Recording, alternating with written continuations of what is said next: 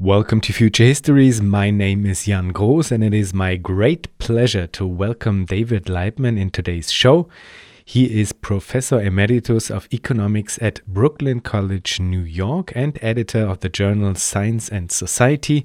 David has written extensively about economic coordination and developed a model called multi level democratic iterative coordination, which will be at the center of our conversation today.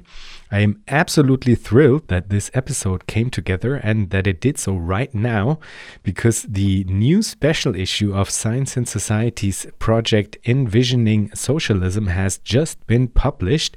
And these special issues they are released only once every 10 years and are concerned with a topic that is of great importance for the investigations of this podcast and that is democratic economic planning the three predecessor issues appeared in Science and Society in spring 1992, 2002, and 2012.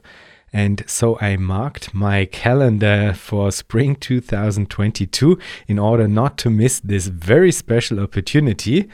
And I'm very happy to announce that I did not only record the interview with David Laibman that you are about to hear today, but also lengthy conversations with Robin Hahnel and with Pat Devine, who are both just like David, enormously important contributors not only to these special issues, starting from the first one in 1992, but they are also central contributors to the debate around democratic economic planning in general.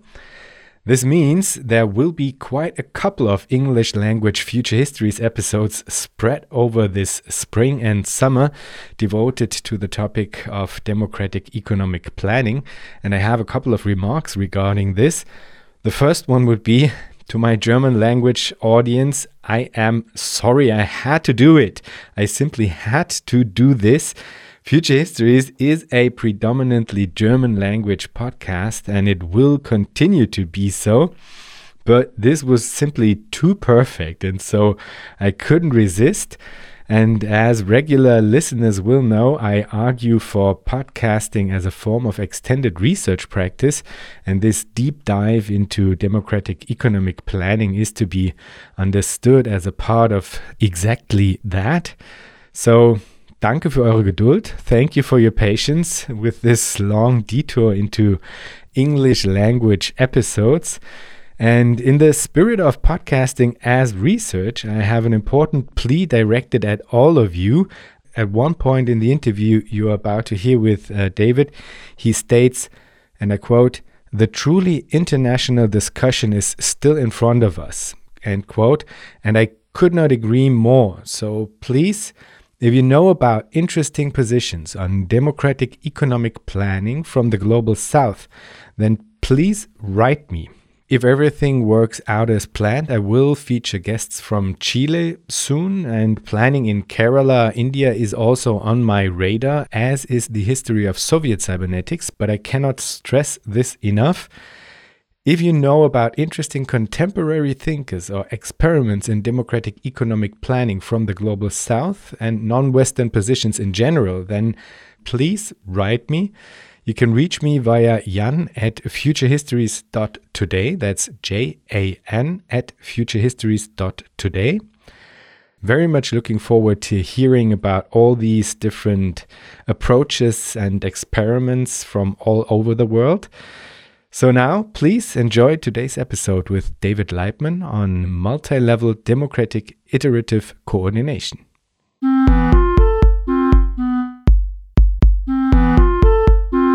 Welcome, David. Okay, thank you, Jan. Uh, it's good to be here. It's my pleasure.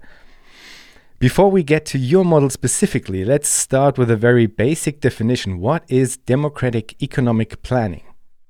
Okay, I, I, I was going to back up a little further before that, but I'll get to democratic economic planning uh, in a moment. Uh, I wanted to start by referring to all of the buzz in the world around the concept of socialism as such. There's a lot of discussion of socialism, a renewal of interest. Uh, and uh, this is, of course, very important for us, I think, and very important for the way the way the world is going to go. Uh, so I wanted to suggest uh, a few distinctions. Um, for many people, the word socialism means what I call ameliorative socialism. Ameliorate, make better, you know, improve. And they can think of, and I can think of, all sorts of improvements that we want to make uh, in the world. Uh, we want a world of equality, a world of solidarity, a world of participation, a world of security, dignity. These are some words that clearly come into the concept. Uh, and I'm happy to situate all the work that I'm doing and everyone who's working on what I call systemic socialism uh, would be part of. You know, we're all part of that. Uh, but we need to go further. The second distinction is what I call inspirational socialism, and it takes its cue from some phrases from the classics of Marxism, and not only Marxism, but there are inspirational socialists who refer to thinkers going much farther back. Uh, and here you have phrases like the world of the associated producers and the working class in power and uh, uh, the commonwealth of toil. One can go on and on, you know, with these wonderful uh, inspirational phrases from the past. And the kind of socialism that I and I gather many of the people in who have participated in your symposium series uh, are in, is interested in uh, is uh, going beyond that. In other words, we need to not just talk in general terms about the working class in power, or to use a phrase from the manifesto, uh, where Marx and Engels speak about uh, the condition for the, the free development of each is the condition for the free develop, development of all. You know, this kind of language, which is wonderful, uh, but it clearly needs to be transcended. We need to put some some meat on those bones, so to speak. Uh, and finally, you have speculative socialism, you know, speculative utopian uh, where uh, just like the kind of thing that Marx was so concerned to transcend in the early part of the 19th century, uh, where there were all these writers, some of them very brilliant, uh, putting forward completely arbitrary idealist visions of uh, how things would work and telling everybody things will be done this way and you will have this kind of institution and that kind of institution. And Marx wanted to get away from that totally. So what's left? What's left is what I call systemic socialism, uh, which is somewhere in a middle ground between simply saying we want to strive for equality and so forth, uh, the thing, the values that socialists uphold, uh, on one side versus a kind of utopian or speculative uh, arbitrary engineering of institutions, which Marx was quite clear, and I think uh, most of his followers have gone along, gone on from that. Uh, you you simply can't uh, preordain. You can't uh, write what Marx called recipes for the cook shops of the future. It just doesn't work. You know, you have to see socialism as something that grows organically within the existing society and partakes of uh, all of that history uh, and sort of concentrates that history. Uh, so it's in that framework that I would talk about democratic coordination, democratic economic planning. And yes, uh, like uh, as with my colleagues, uh, Pat Devine, Robin Hahnel, Al Campbell, uh, Cockshott and Cottrell, Paul Cockshott, Allin Cottrell, and, and a new contributor who works with them, Dave Zachariah, uh, and many others who don't write in English. And for that, I apologize. I, uh, I do read some Spanish and some Russian, but not enough to really say that I can uh, represent uh, the people who write in those languages. Uh, and the truly international discussion that we need is still in front of us. We haven't yet achieved that.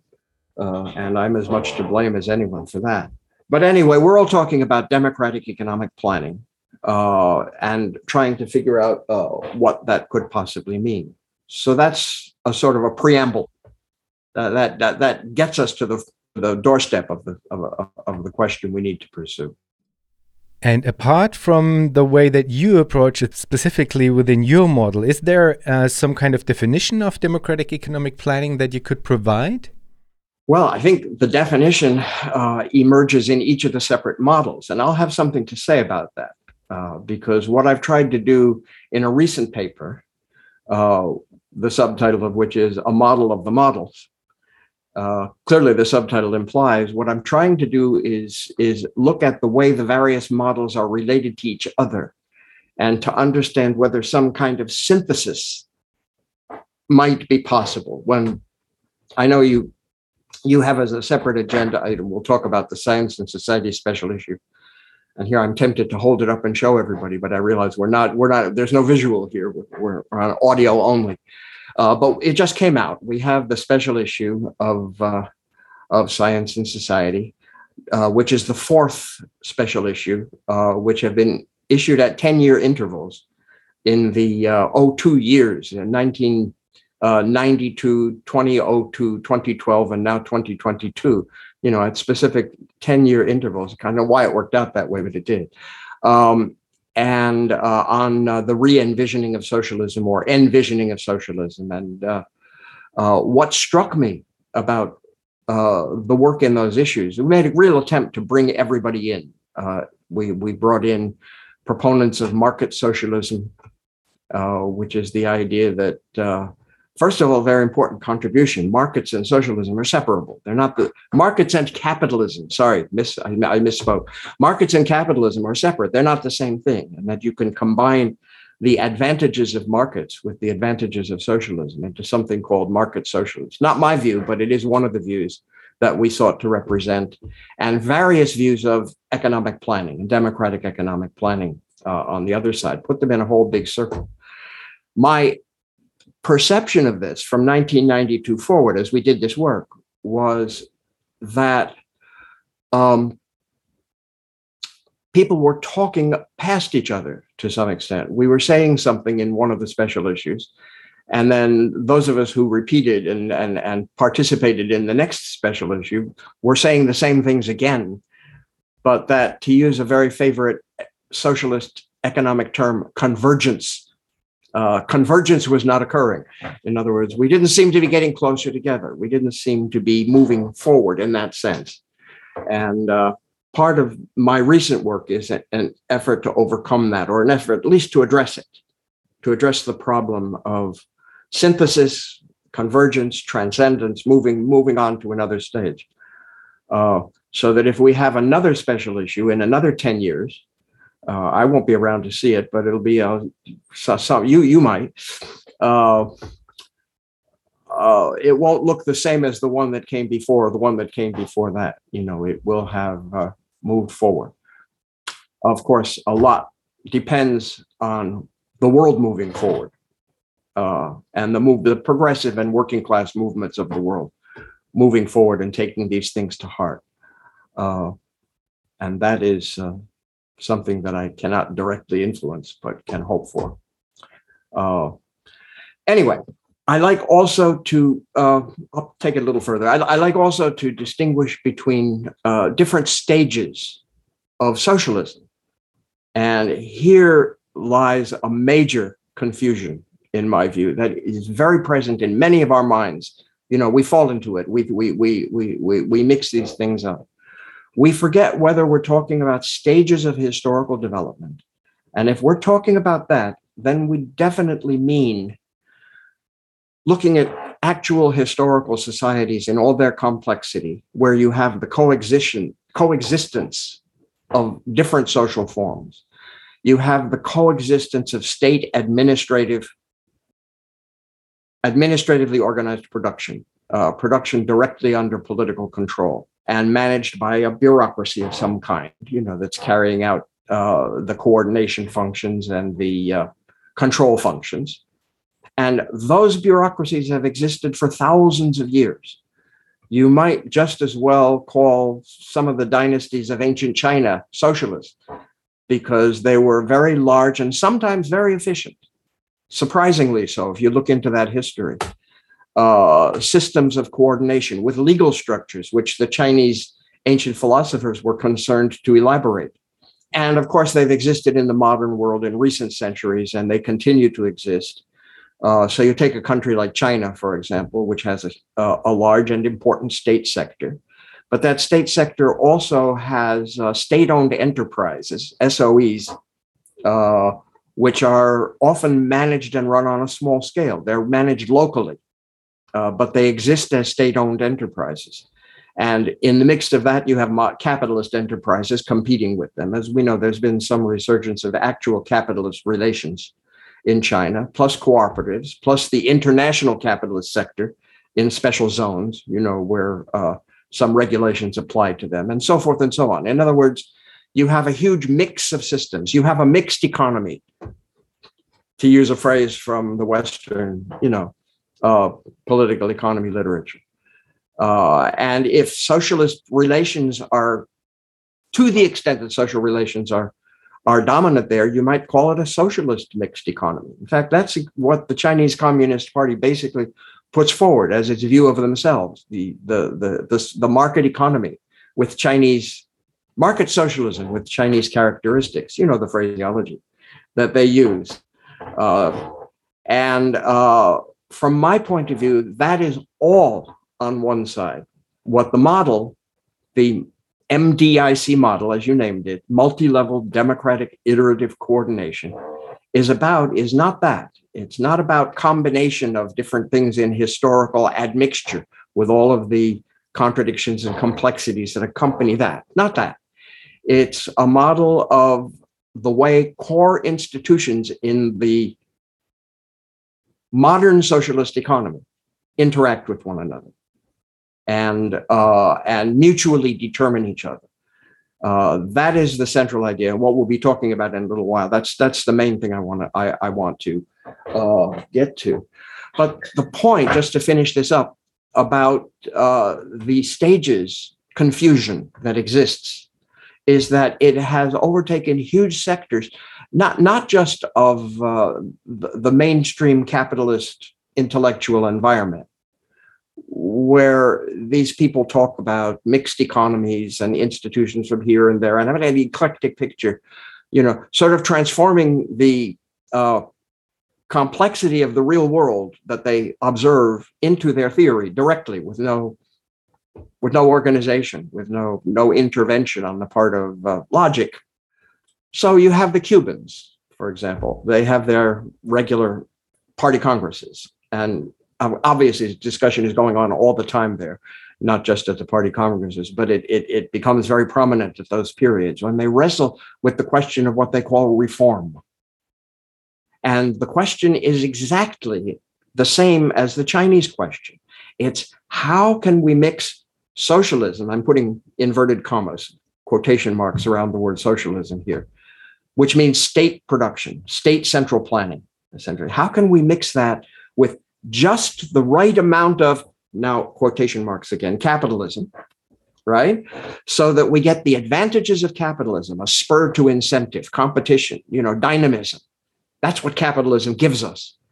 Uh, whereas the state sector gives us what we like from socialism security equality you know uh, coordination uh, addressing the ecological problems which are always at the f- forefront of our minds th- those kinds of things. How can how can we so they're not talking about socialism and i'm talking about the fundamental levels of the cuban leadership and of the chinese leadership you know? They're talking about a socialist capitalist mixed economy the advantages of both and if you read their literature that's very much the way the thinking goes. Now the implication of that is there's a one way highway with strong central planning, state control at one end of the spectrum, and total deregulation, market processes, atomistic competition, and so forth at the other end of the spectrum. That's that's your spectrum. And what we need is a mixed economy somewhere somewhere in the middle. Uh, in some ways, it's not too different from the Keynesian conception within mainstream economics. You know, the the uh, the mix of private and with the appropriate degree of state intervention or state intervention with the appropriate mix of market competition in order to spice it up a little bit. I think that's totally wrong. I think MDIC and the other models that people have put forward uh, is on a different dimension. It's um, uh, what the word? Per- I'll just say perpendicular to. It's off in a different in, in a different direction. It's not that at all. So if people say uh, and friends of mine in Cuba have said this, you know, we need reform. You know, I say, well, reform in which direction? You know, uh, in which direction are you going to to reform. And so, uh, multi level democratic iterative coordination, if I can use my term, the way I put it together, other people have different terms, of course, is not somewhere on the spectrum between the market and central planning. It's something completely different from it. Uh, and that's the essential idea that I want to uh, uh, to try to get across. Yes, great. And I mean, I can only uh, uh, highlight that we absolutely need an alternative because I mean it's not only as you referenced someone like Keynes who posits this as if there was only hierarchical central planning or absolute atomistic uh, market forces. It's also Hayek who famously used this dichotomy as if it was only this or that. And and we definitely have to transcend it. And so i'm very happy to talk about exactly that with you today. So let's get to your model uh, could you maybe as a start uh, give us a broad overview of multi-level democratic iterative coordination what's the basic structure what are the basic assumptions and premises of your model uh, when you take the concept of democratic planning just take those two words an average person is going to scratch their head. They're going to say, What in the world can you possibly be talking about? Planning is creating something according to a single consistent vision. When a painter plans a painting, he doesn't consult a whole room full of people and say, well, should I put a tree here? I should, should I put a, a house there or a stream there? The conception has to be kind of integral. It's kind of uh, almost inherently coordinated. That's in the concept of planning. Democracy, on the other hand, is a multitude of individual wills, you know, pulling in different directions. Now, if you're not going to coordinate that with a market or with elections in the political sphere, you know, you will just we'll, we'll just decide by having votes. You know, if you're not going to coordinate that way, how are you going to combine planning and democracy? Uh, if people are involved in planning, they're going to say, well, someone's going to say, I think we should do this. And someone else is going to say, I think we should do that. Uh, well, what if this and that don't work, don't fit together? Someone else is going to have to figure out a way to reconcile them. Uh, to bring about, it might take the form of a compromise, you know, or or or, or something is going to have to happen. Uh, all anything you want to say about the constraints, so that nobody's vital interests are threatened. Sure, you know we can we can obviously bring that on board but you you still have an, uh, a conflict so this is the binary you referred to it before the idea and it's present in hayek and, and the, the libertarian thinkers at one end of the spectrum uh, plus the mixed economy people everyone is worried about this but you never get away from that single dimension you never get away from that single idea that somehow we're going to have to find some kind of a muddled up compromise in the middle uh, if you want that. If you're Hayek, you want to stay at one one end, but that's that's clear. Uh, how how how are you going to do this? And the answer that emerged from the experience of first attempt socialist construction in the 20th century is uh, the iterative concept. So I can start with that in answer to your question. What's central aspect of multi-level democratic iterative coordination. Uh, and the idea is really very simple. The center, I'm going to speak of the center and the enterprise. I'm going to speak of, first of all, I'm going to speak of two levels. The model says multi level, and that implies there could be more than two, uh, which we could analyze later. Uh, but I'll work with a simple conception of two levels top and bottom, center and, and I don't want to say periphery. That brings in another uh, another level of thinking. But uh, you know, center and, and decenter or local.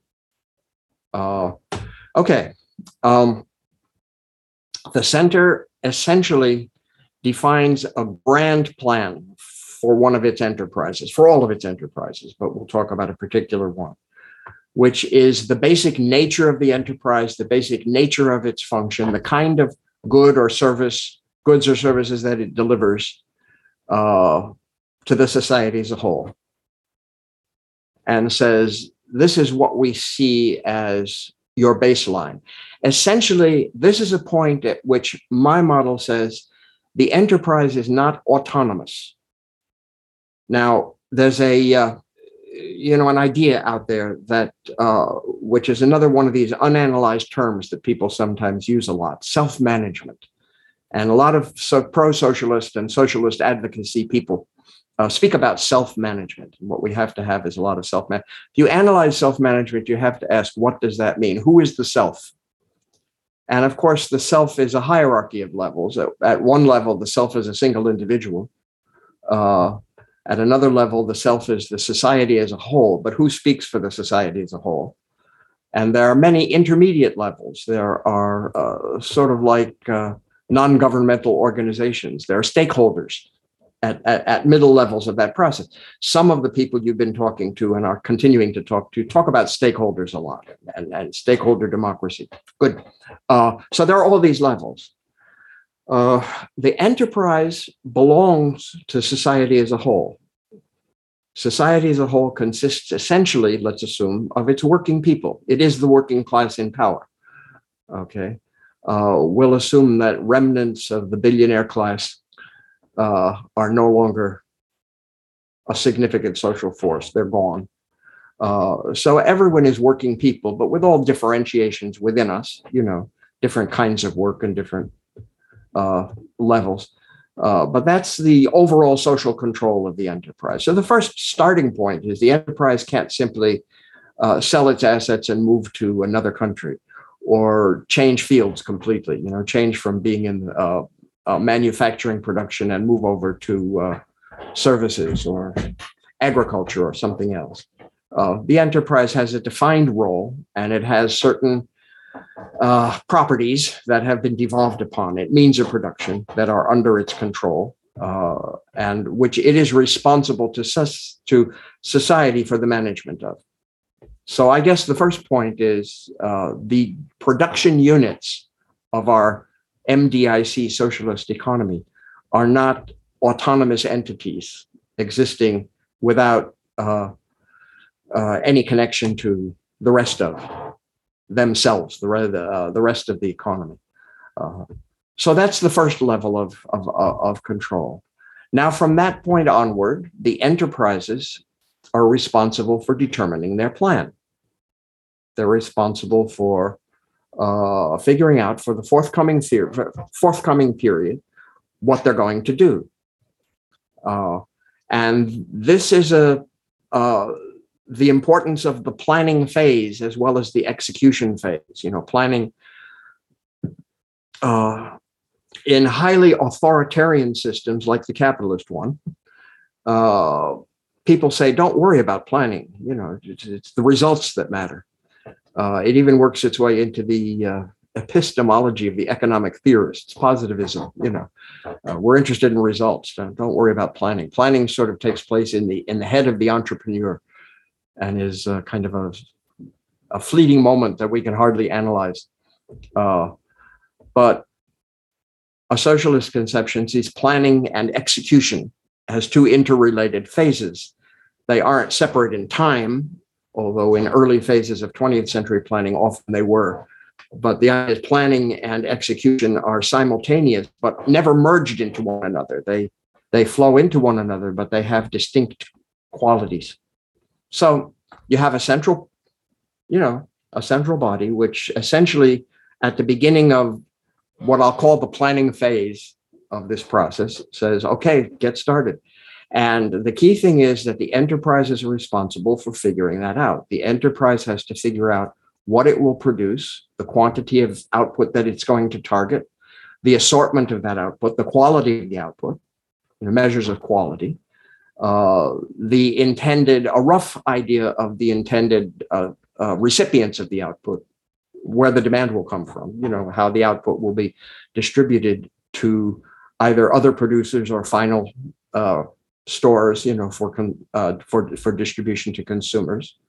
the enterprise will have to figure out its technology plan. It'll have to figure out what resources it wants to devote to technical progress It'll have to make organizational goals and set them. You know, it'll have to do all these things. And then that will require a lot of interactions with the rest of the economy because there's a great deal of division of labor.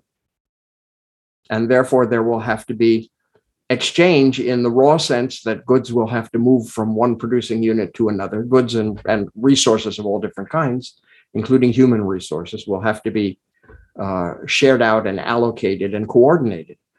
Uh, so the enterprise, when it produces its plan, has all sorts of implicit demands upon the rest of society, raw materials that it needs, uh, power sources, et cetera, et cetera, et cetera. Okay. And in the next round of this iterative process, the center has to take all that and say, does it fit or doesn't it fit? You know, and you can think of this momentarily in a very simple supply and demand way, you know, uh, which is an element of the whole picture. It's not, it isn't the whole picture, but it is an, it is an element, you know, uh, is the total amount of a certain grade of steel that is being demanded by all the enterprises for the work that they intend to carry out equal to the amount of steel that the steel industry is slated to produce, has slated itself to produce. And if those two numbers don't match, then you have a coordination problem. And so we'll try to solve that problem by allocating additional resources to steel, by finding workarounds, uh, or by scaling back the uh, production plans of the other enterprises. And so it's a vast interconnected network uh, that has to be rendered consistent. Now, you can render it consistent in the abstract by solving a system of equations, right? There are millions of equations. And then we get into the old millions of equations critique of socialism. It's really a critique of central planning. The central planners just don't have the information and they don't have the technology to do it. They can't. It's too big. You know? Uh, and so we have to let the market do it. That's the old binary. That, that's the old way of thinking. Right. In the iterative way of thinking, the center sends modified plans back to the enterprise based upon the enterprise's original plans, but with certain modifications. Now, the center's right to make those modifications is part of the conception. The enterprise, as I said, is not an autonomous, self managing entity apart from any constraints.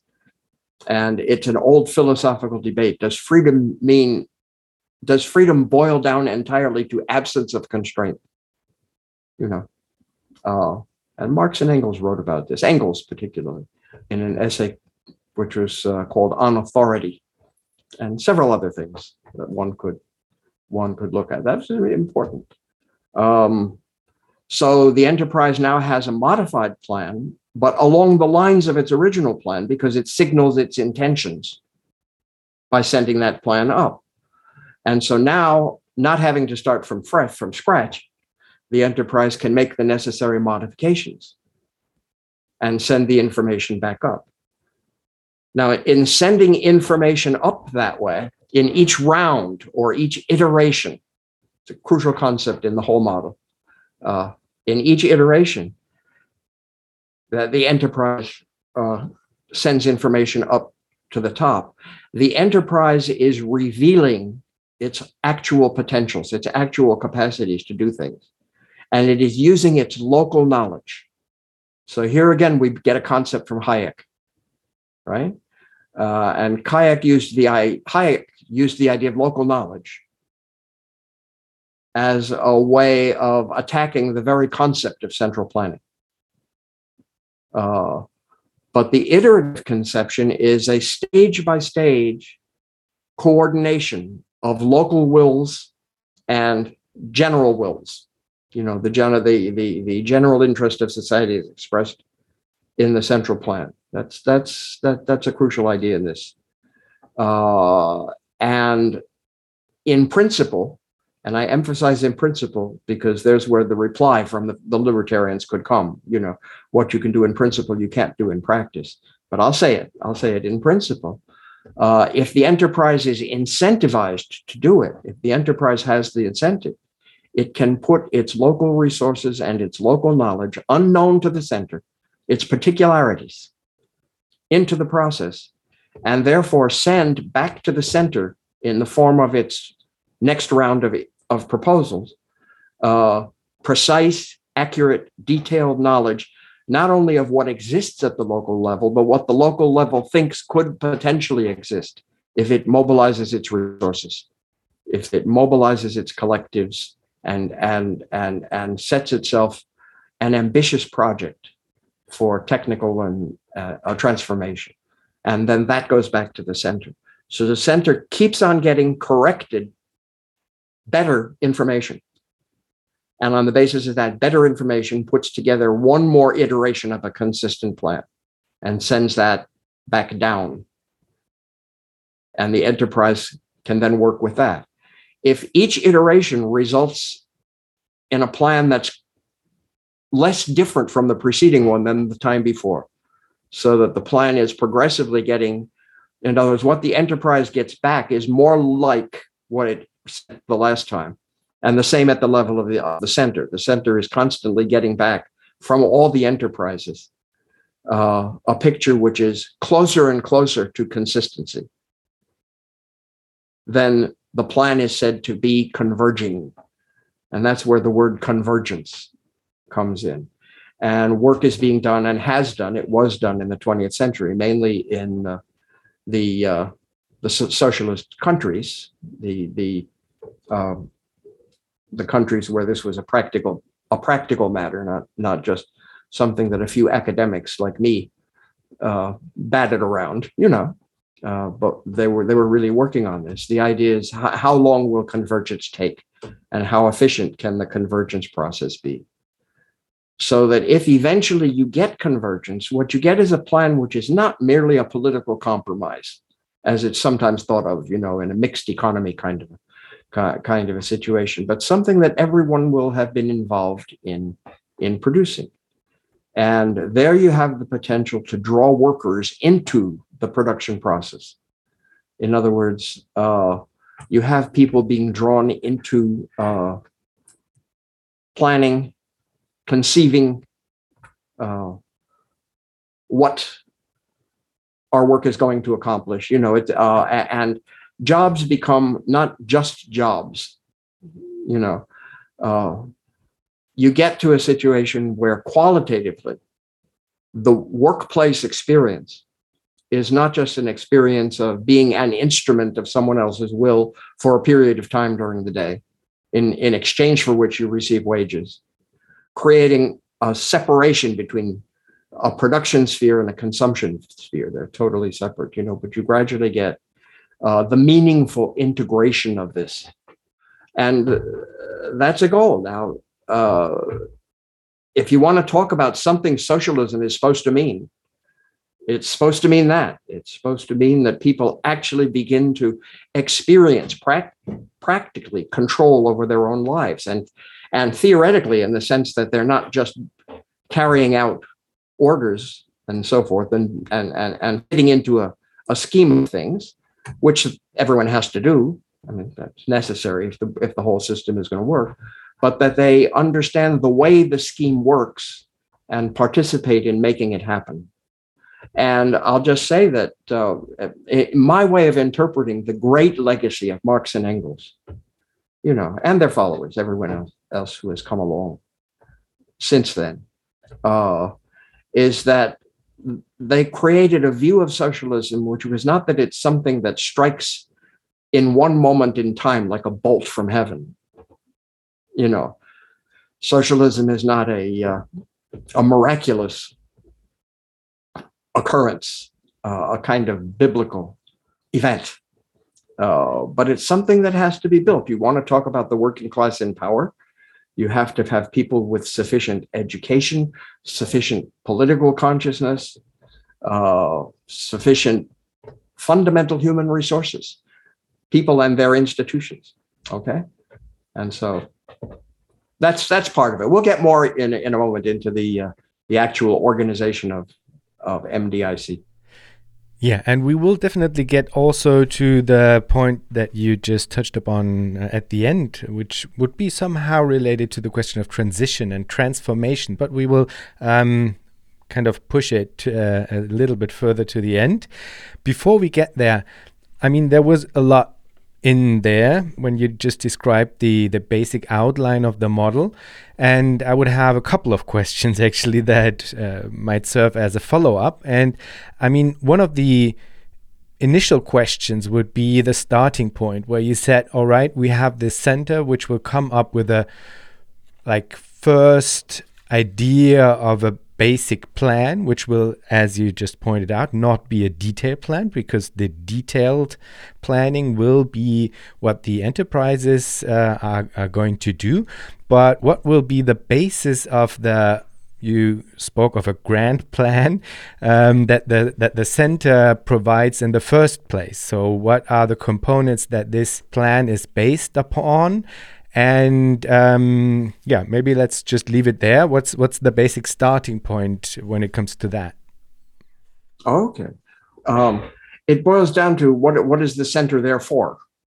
What what what is the role of the center? Um, and uh, that's uh, every every question is a big question, but that's a big question. Uh, I'll try to be I'll, I'll try I'll try to be as uh, as brief as possible. The first point is we want to avoid another conceptual miscue that is often present in people's thinking about this. People associate democracy with the lower levels, the local levels. You know, if you have people participating in planning, they're participating at their enterprise, you know, at their workplace, for example. They're not they're not participating over there. Uh, I would like to emphasize that what I'm calling the center is also a site for democratic participation. And I mean this in two different ways. Now, first of all, we have to be clear if we're talking about a society of, with several hundred million people, you know, a huge country. I mean, countries are different sizes, or or or at least dozens of millions uh, of, of people in, in in a country of a reasonable size we can't talk about everybody cramming into a room and participating in a decision by raising their hands, you know, and and and and and exercising a, a democratic voice in that direct democracy sense. We can't imagine a town meeting democracy on the level of a modern country, uh, and no one is trying to do that. Uh, so government will be representative, uh, and how representation is secured whether by vote, whether by lottery. Uh, there is a proposal for doing it by lottery. Uh, I don't follow that line of thinking myself. I'm not convinced about that, but it's part of the debate, uh, and it should be. Um, is another question, you know, uh, that that would have to be worked out. But you have uh, uh, a system of democratic control in the sort of formal sense but I'm talking about more than that. I'm talking about a culture of critical democracy surrounding central planning. Now, uh, modern technology plays a role in that. We have the internet. You know, a central planning board doesn't have to be a distant place. It doesn't have to be somewhere far away in a capital city, which is thousands of miles from where I live, let's say, you know, and where people do things that I have no control over. Uh, needless to say, in the 20th century, in the socialist economies of the 20th century, there were uh, quite a few instances of situations like that. You know, it was a highly mixed sort of uh, situation, but um, but it's a process. Just as I said before, in relation to worker participation, uh, these things are processes, but it's also a process, the, the participation of the worker citizen in central planning, you know, at the level of central planning, uh, where a certain degree of openness of the process itself. In other words, the evolving plan doesn't have to be something, uh, uh, let, let's say, a certain stage of the central plan, moving toward consistency along the path of convergence. You know, you have a central plan. It doesn't have to be, you don't have to wait until it's announced. You can read it on the internet. You can go on the central planning website and you can see what it is. And then there will be enormous critical commentary on that. You know, uh, I like to say we're talking about central planning within the sites of the bloggers and the cartoonists and the critical process in society as a whole. This would be part of the culture of central as well as decentral levels of planning so that uh, uh, that quality has got to be part of our deliberations. Now, that having been said, what does the central plan, what does central planning do? Which is, I think, what your what your question actually was. Well, first of all, it uh, achieves overall coordination, but that's just part of it. Beyond that, it organizes the discussion of planning as such. Now, you'll notice that I use the term multi level democratic iterative coordination. I used the word coordination at the end of that little acronym, MDIC. Uh, I didn't call it multi level democratic iterative planning. And I, I, I had a reason for that. Uh, I think the word planning has a connotation that ought to be preserved. It's planning for the future, it's forward looking planning. And that is not just the problem of how do we put the puzzle together now, but how do we think about the way we want our society and eventually our societies, think of a global level, to evolve in the decades to come. Foremost there is the question of sustainability, the question of how do we want to evolve human activity in a way that enhances and protects the Earth's environment. And the ultimate constraint, you know, the limitation of resources, of planetary, planetary resources available to us.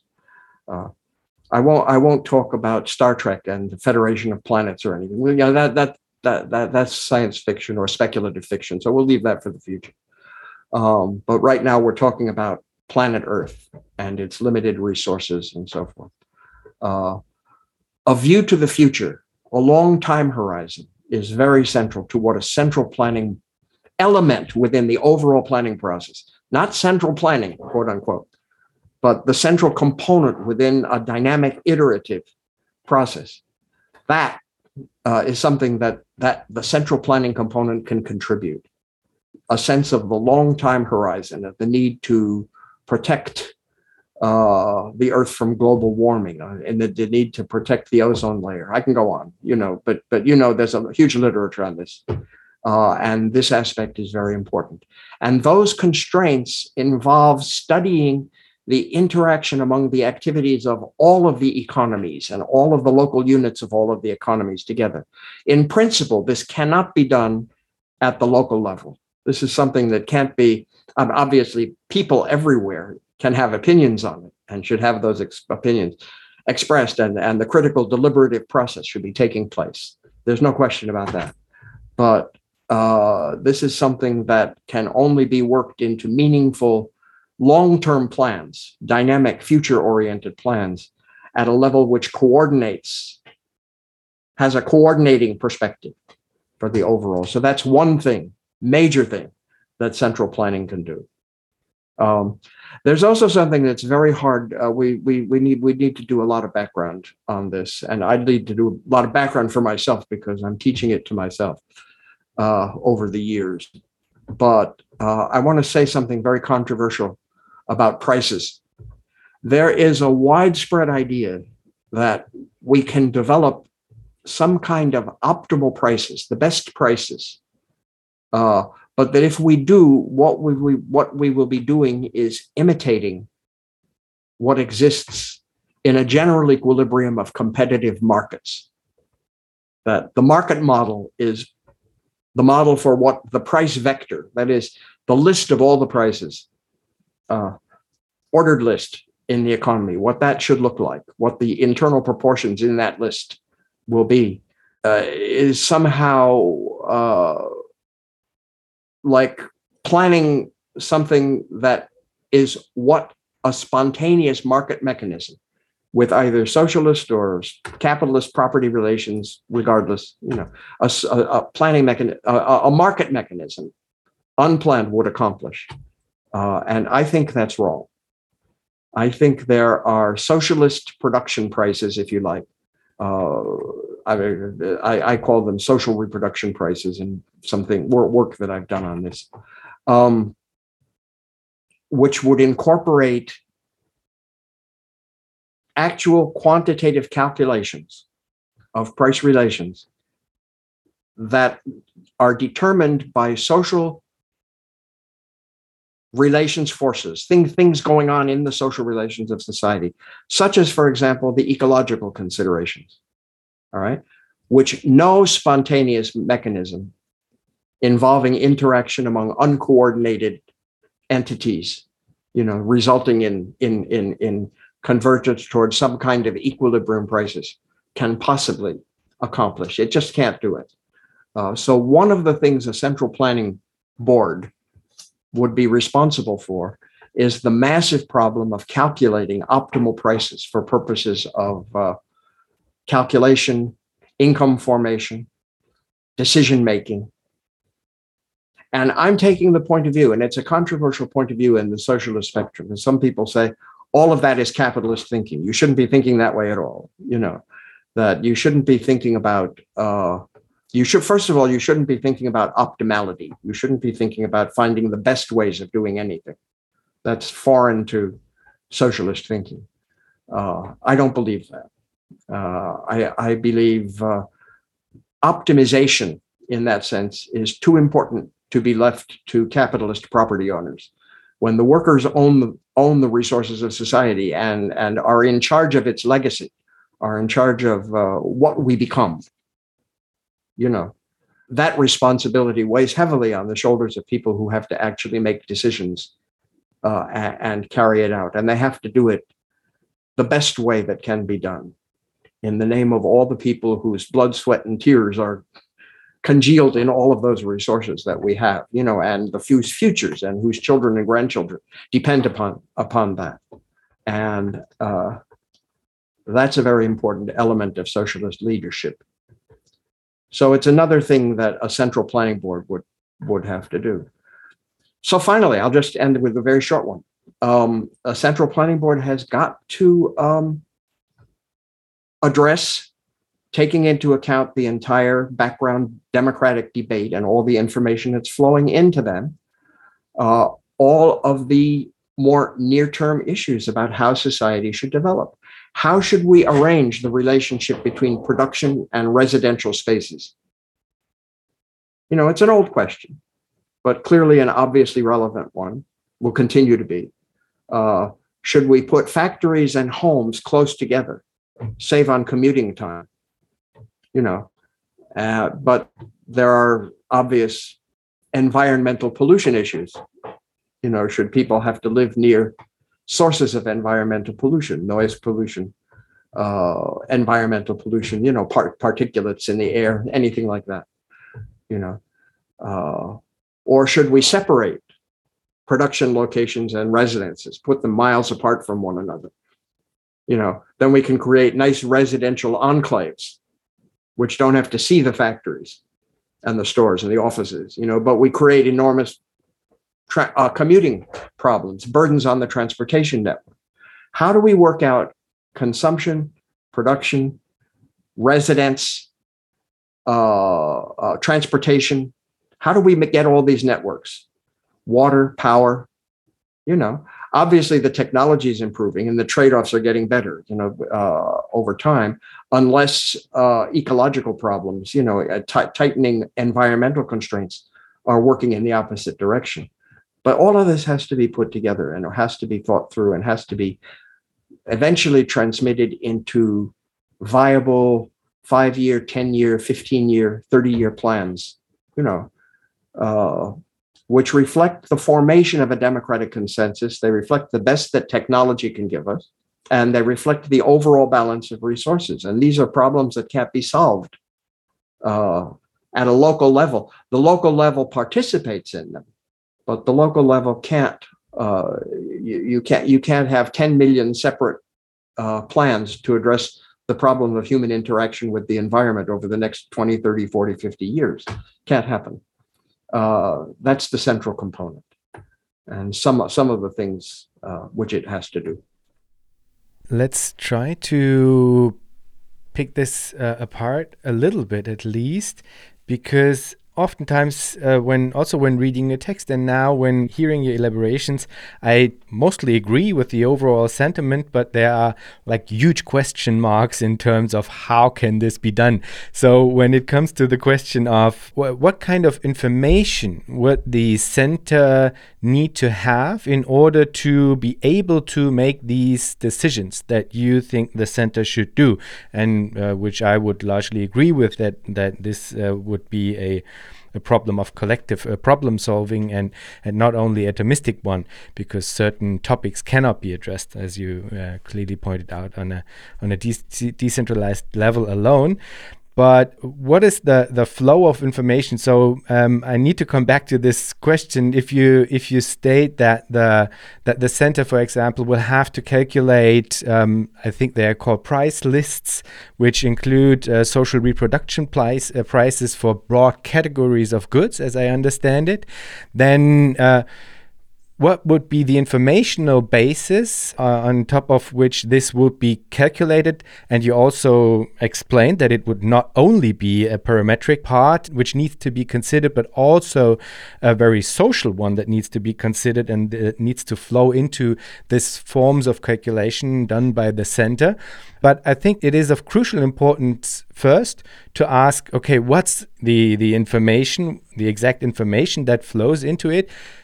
If you do not have, for example, prices for for consumer goods or something like that that will um, serve as a, as an indicator, for example, and then how would a meaningful participation of the enterprises as well as the rest of society how can this be facilitated in order to not end up in a situation where the people that receive these quote unquote directions from the center do not perceive it as external to themselves, but do like legitimately feel it as something that they took part in creating. I mean, this is a very crucial element, and I think it's something that you are very much. Uh, interested in that that people will be able to participate in in this forming of plans but you will have this kind of difficult question to answer how it can be done that it is not uh, like too many meetings problem. As you just stated it's not possible to have like 20 million people deciding on this but still have people uh, left with a reasonable um, like way to take part in in this overall coordination. So how do you approach this kind of difficult problem i guess? Well i i think you're asking me a question which can only be answered historically. It can only be answered by the process of, of history unfolding itself. I think that you know you're asking uh, the kind of the working question which isn't going to have a simple answer with a capital A.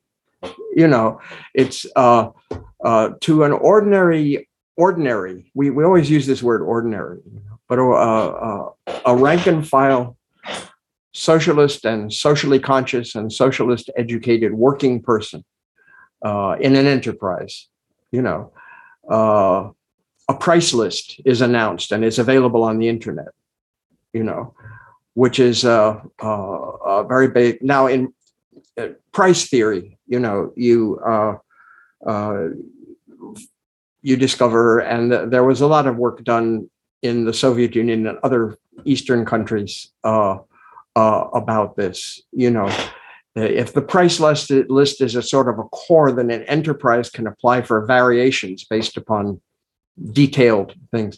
I, I'm, it, it's um, my my general point is that you know uh, the person working in an enterprise can say, okay, these are the prices we have to work with. We just take them. We take them uh, parametrically. We just say these are the prices, and, and, we don't need to be concerned with how they were constructed. Uh, but they don't have to do that. You know, they they they they can understand the theory behind it. You know, they can understand something now that obviously on different levels i'm not necessarily assuming that every worker in a, uh, a production plant at an enterprise, you know, uh, is going to be able to independently solve the matrix equations, which result in the formation of a certain set of optimal prices. But they will have come up through the education system and the ongoing education system. You know, the uh, the, the process of political and political economic education that's part of being in an in, in a socialist enterprise. It's part of existence in that enterprise. They they will acquire some sense of uh, of uh, of the underlying principles, and they will know something about that, and they will have read the equivalent of uh, popular science articles, you know, which explain, you know, and transmit as much of this. One of the goals in this integration of planning and and execution, you know, as two phases of of, of human activity really, uh, is to break down those barriers, to to to create the greatest possibility for rational understanding. Uh, as the socio- sociologist Mannheim, Karl Mannheim, you know, would have said years ago, uh, um, uh, rational understanding rather than merely functional understanding. You know, now, we have functional understanding of a lot of things. I personally have only functional understanding of this computer that I'm talking to you on, you know, and what you do to move around on it. Uh, uh, I wish I were more of a techie, but I'm not. Uh, and we struggle with that.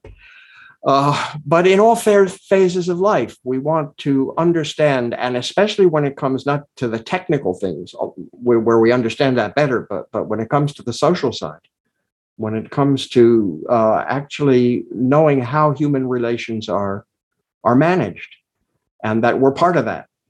You know we we aren't just recipients of it. We have a, a, a role to play in in in grasping it uh, theoretically not just practically but beyond that it's hard hard to say you know it would depend on and it will be very different in different places and times you know different I, I don't think there's a simple formula that can answer that one. It has to be answered practically.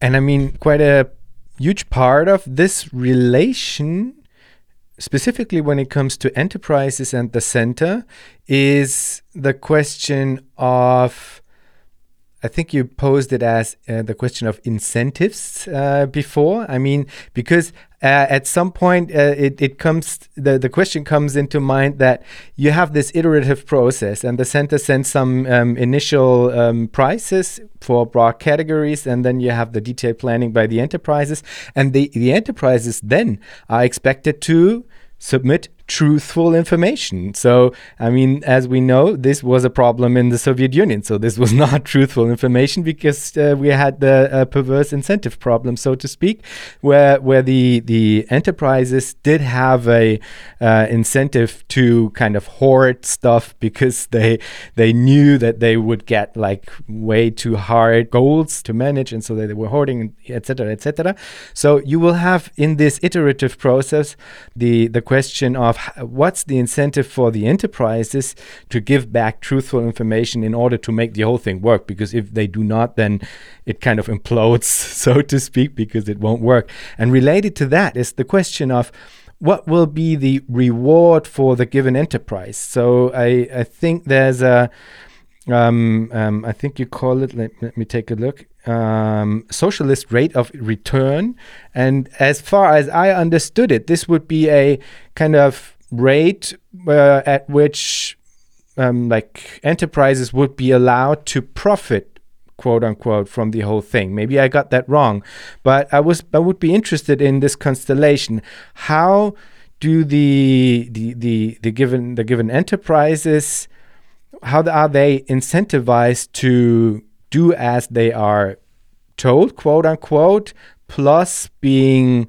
semi-autonomous in like being effective in in actually producing the stuff and not wasting uh, um, resources, and then like truthfully reporting back and taking part in the iterative, iterative uh, process. So, what's the gist to all of that because it's it needs to be a collaboration and not an op opposition.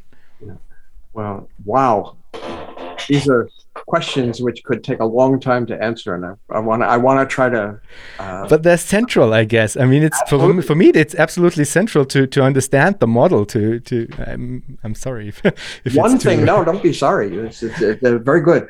Uh, one one one thing. Uh, I'll break it into two parts. I'm trying to figure out which part to do first. I'm going to do the reverse order. I want to take the incentive. That's part of your part of your question, uh, which is uh, very good. So you have this iterative process, and we're somehow assuming that the enterprise is going to get together and is going to make truthful reports of the resources it controls, and is not going to manipulate the process for its own strategic purposes. I think that's key. And there was a huge literature in the Soviet Union about deformations that resulted from exactly that kind of behavior, which is exactly what you'd expect at the stage of development, you know, that existed there. Then you, would hardly, uh, from a serious materialist point of view, expect anything else to happen. You know, you had people. Uh, how, how did Marx put it? He says society only come into existence stamped with the birthmarks of the society from which they emerge. You know, you this is a process. We understand that. So how do we de- how how how do we address strategic uh, distorting behavior on the part of local uh, entities, enterprises, or whatever? And uh, first, uh, I want to mention there's there's a whole literature on that, uh, which I believe was in some ways stimulated by the economic reform in the Soviet Union. Back in the 1960s, the Liberman reforms, as they're called in the West, you know, which essentially amounted to setting up something like at least an early stage of an iterative process that MDIC focuses on, uh, where the enterprises were told, we will no longer be sending you detailed plans. We will be sending you a few overall control figures, you know, and within that, you need to work out the detailed plans. You need to work out your, you need to do a complete accounting for your resources and uh, uh, specification of how you're going to change methods of production and what you're going to do. And uh, was that successful or unsuccessful? It's a long, complicated story. I want to skip over it. But um, it gave rise to the incentive design literature, uh, which a number of European scholars, of Fran- there, there was a large French component. Uh, an economist by the name of Tirole.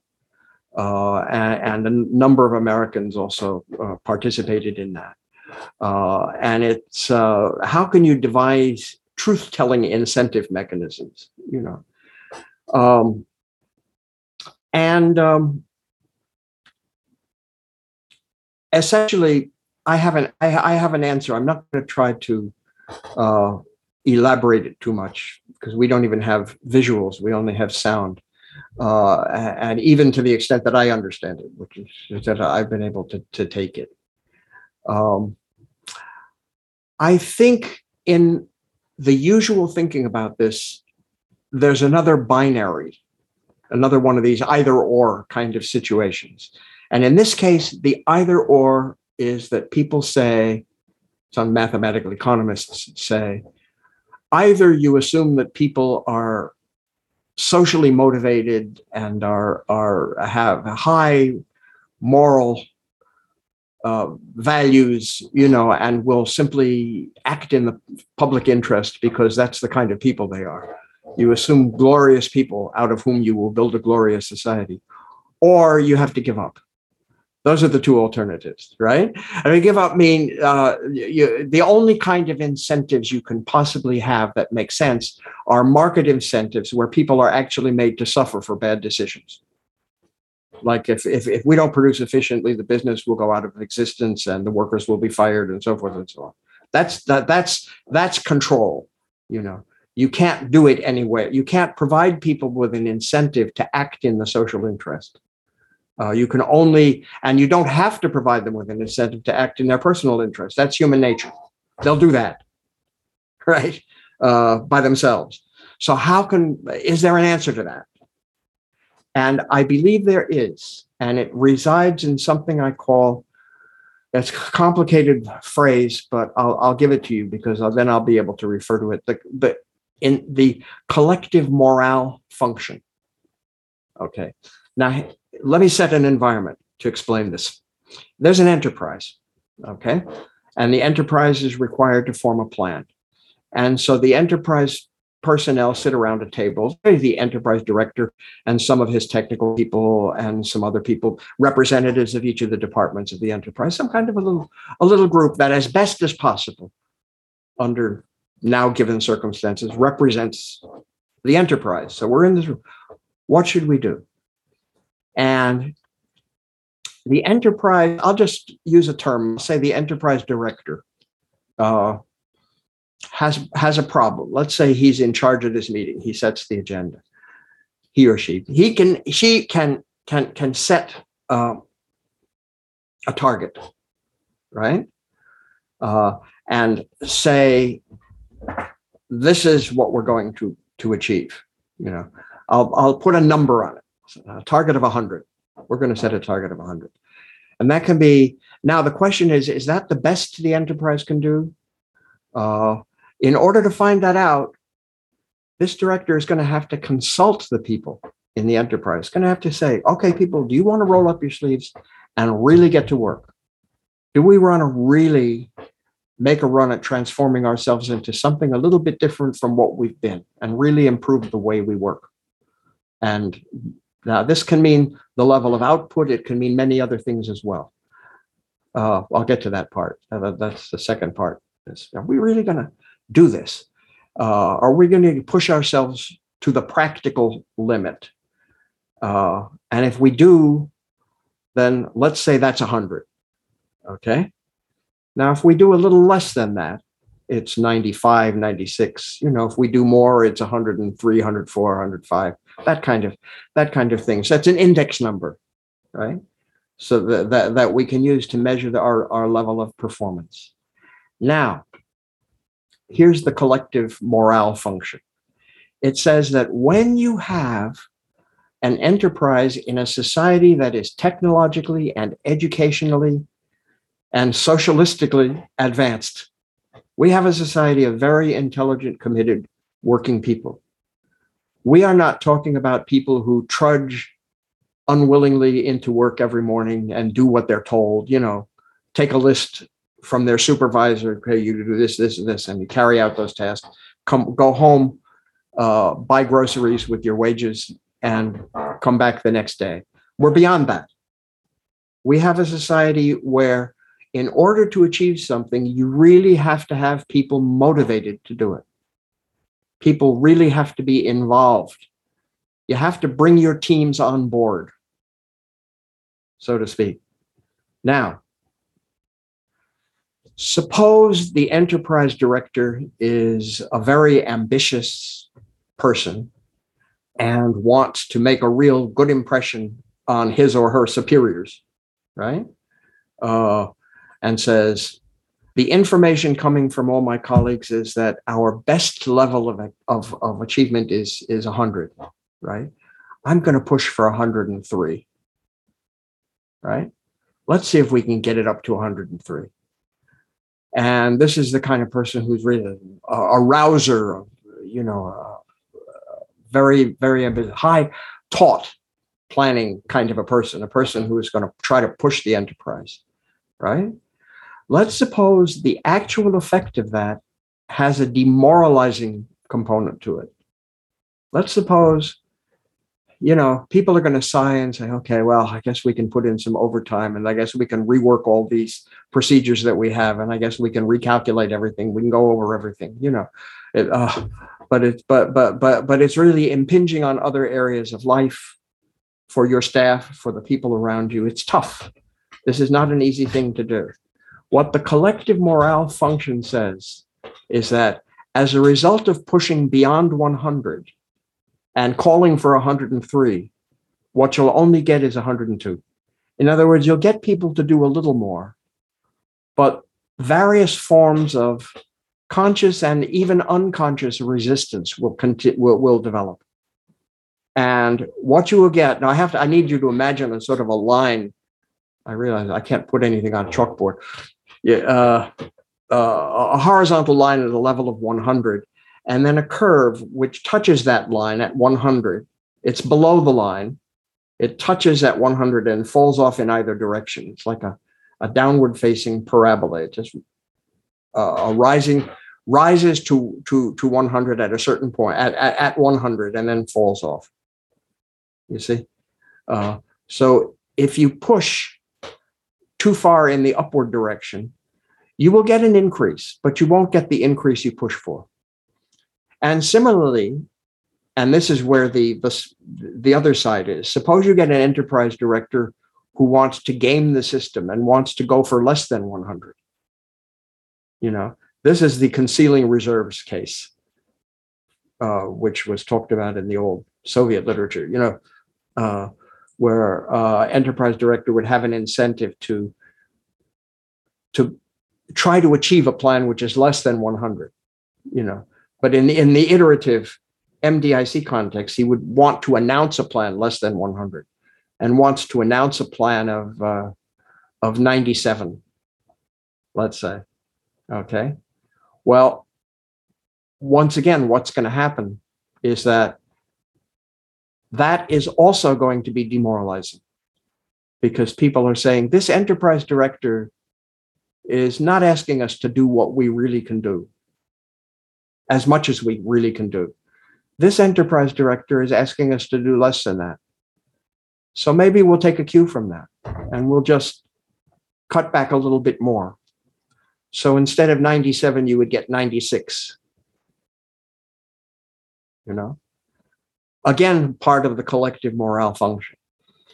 In other words, the central idea is that under modern conditions, morale matters. And for morale to be invoked, for people to be for a, a collective to achieve a certain high level of functioning in its own terms, it has to know that it's doing the best it can do. But the best is not doesn't mean the most. It doesn't mean the farthest out along that line as we can possibly go. What we need to do is we need to to get it uh you know. In other words, the point of the collective morale function, if it exists, is that the actual need to motivate your collective, the actual need to put people into motion, to make things happen well, uh, and to get people to reveal their own reserves and to, and to come forward with suggestions and, and, and uh, interventions and activities. The way to accomplish that is to be truthful. And if you're not truthful, the forces around you will undermine you to some degree.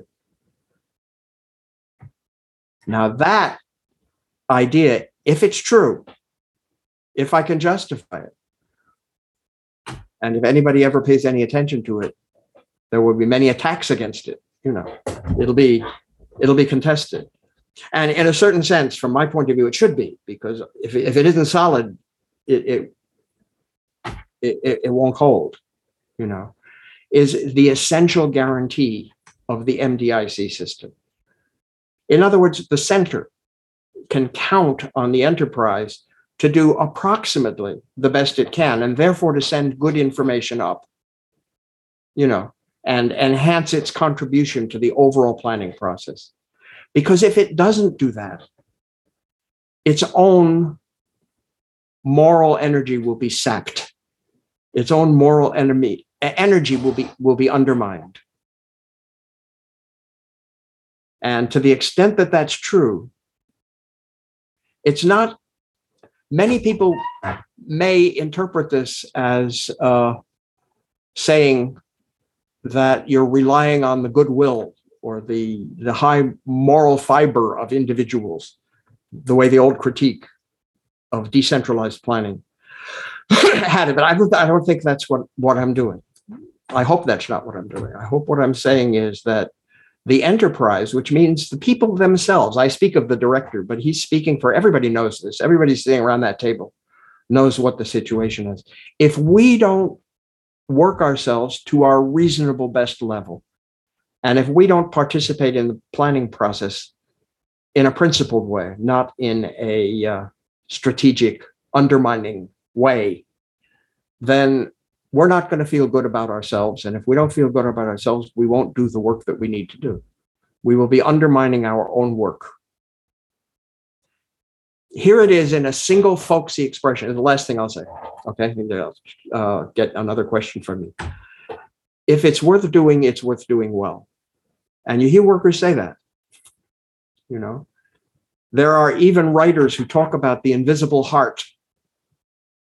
You know, that term has been used in a number of different ways, but but my, my point is that uh, the ultimate glue which holds so-called market system together is that there's an underlying moral foundation to incentives uh, which can't be gotten away from.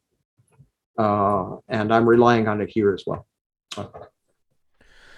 Well, I mean, um, I, I, I would I would say it's it's based on a lot of assumptions for sure, but um, it's based on assumptions that I personally kind of favor. I would say because at the end, it's not about like relatively dumb economic uh, incentivation, which I uh, always um, think of not really holding up. Because if I look at my for myself, for example, uh, I always uh, found being forced to earn money for living uh, is like one of the biggest obstacles for me in trying to pursue things that I'm good at actually. So I I, I, I personally like this approach that it's not so much about economic uh, incentives.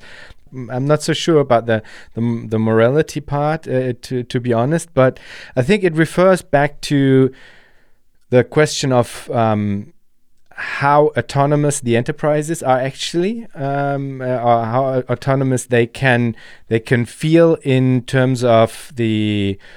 I have to use the phrase self management of the enterprise. I mean, at the beginning of our conversation, you referred to it as something that uh, is not a given within uh, your uh, model.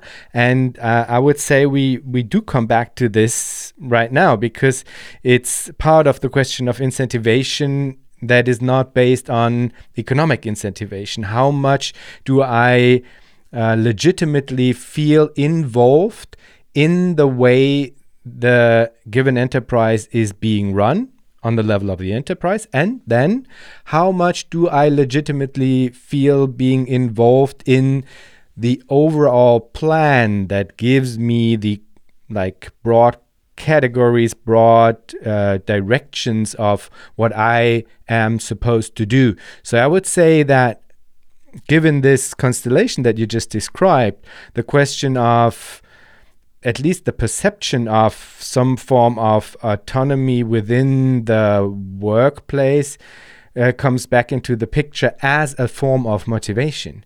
So, this is something uh, that I might add at this point.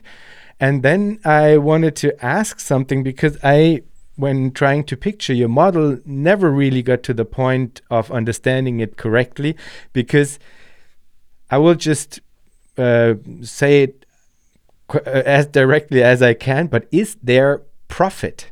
Does a given enterprise have the possibility to, for example, pay a higher remuneration depending on how good they have done their job. I, will be as stupidly uh, obvious and blunt about it as I can.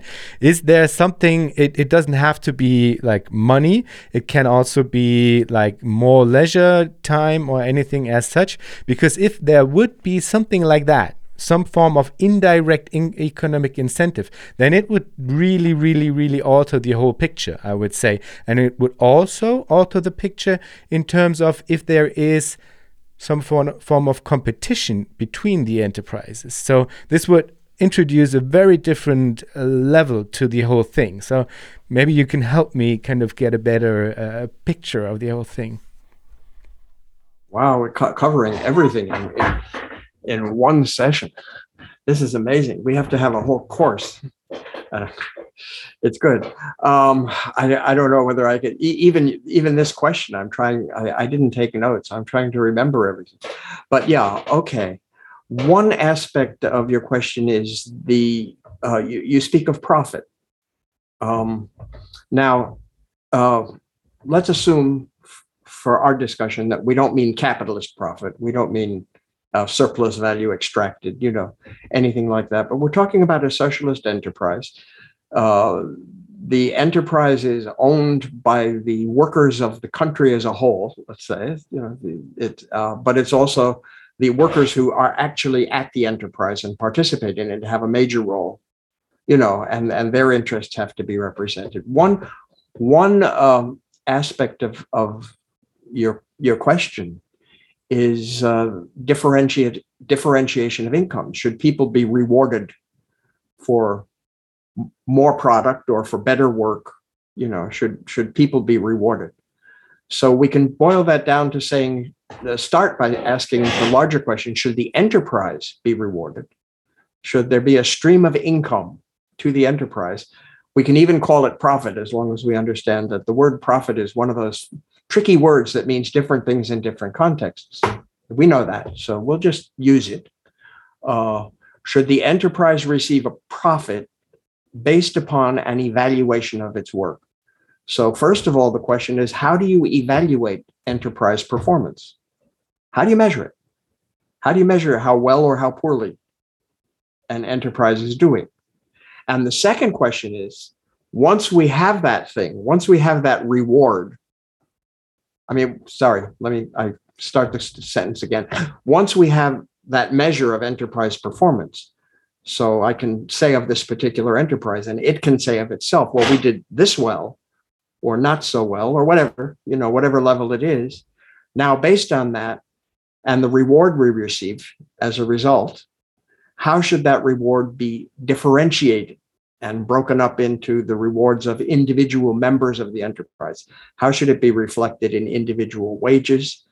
Uh, and how should those, what I'll, I'll use the standard term for them, material incentives, be harmonized with or related to moral incentives, the kinds of incentives that are given in the form of collective appreciation, um, you know, trophies, banners, uh, but but not in a in a simplistic, cynical sense, but things that might could could at least meaningful be meaningful. They could, they could at least have meaning for people. But so so come back to the first question: How do we measure how much what an enterprise does? in the old days, earliest experiments in socialist planning, of course, it was simple: the more more the better. You know, how did you measure the output of uh, the uh, the the work of of a steel mill? How much steel it produced? You know, millions of tons of steel. That was the measure. You know, um, and any other industry, the same way. Uh, clearly, that's not sufficient. Uh, you have to measure not only what is being done, but how efficiently it's being done, whether targets are being met for variety of output and for quality of output, uh, many different things. All of that boils down into a single measure, a rate of return. Okay? Now, it's not a rate of return in the sense of a property income to ownership of the means of production. The, the, the society as a whole indivisibly owns the means of production. Uh, this is not a market socialist model. The enterprise does not own its own means of production. Um, but we're talking about a rate of return in a sense that enables us to evaluate how well are the resources entrusted to us being used and that's important as i said before you know that's something that socialists need to be concerned with. Uh, and you need to convince the workers that we will that we presume to lead in political struggles and eventually revolutionary struggles you know that we will do that. You know people understand that. People say we don't want clowns running the society who don't care about the resources that represent generations of our effort and our collective labor, uh, you know, to to to have created these things. Uh, we want these things to be well managed, and that means being concerned with rates of return. Uh, so, what kind of rate of return? Um, well, not the capitalist one. Capitalist rate of return is profits divided by capital, right? Socialist rate of return and this is an argument I'm taking from a whole literature uh, around what used to be called full income prices, is not profit, but the entire net income. In other words, wages plus profit divided by the value of means of production. I won't use the word capital in this context.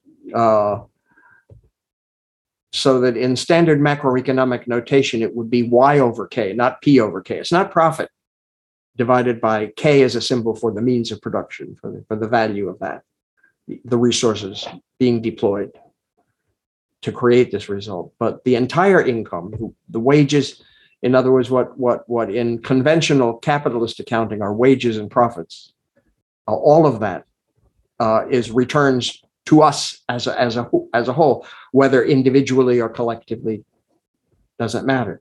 Uh, so that's one thing about what rate of return do we use, and that rate of return, if you analyze it, if you think about it, has all sorts of efficiencies taken care of within it. It's like an aggregation of attending to pro- levels of productivity, uh, saving of raw materials, uh, efficient technical changes which use the capital stocks in the most efficient way. Never mind what the details, you know, of that. But all of those those kinds of decisions, uh, if taken properly, would result in a higher rate of return.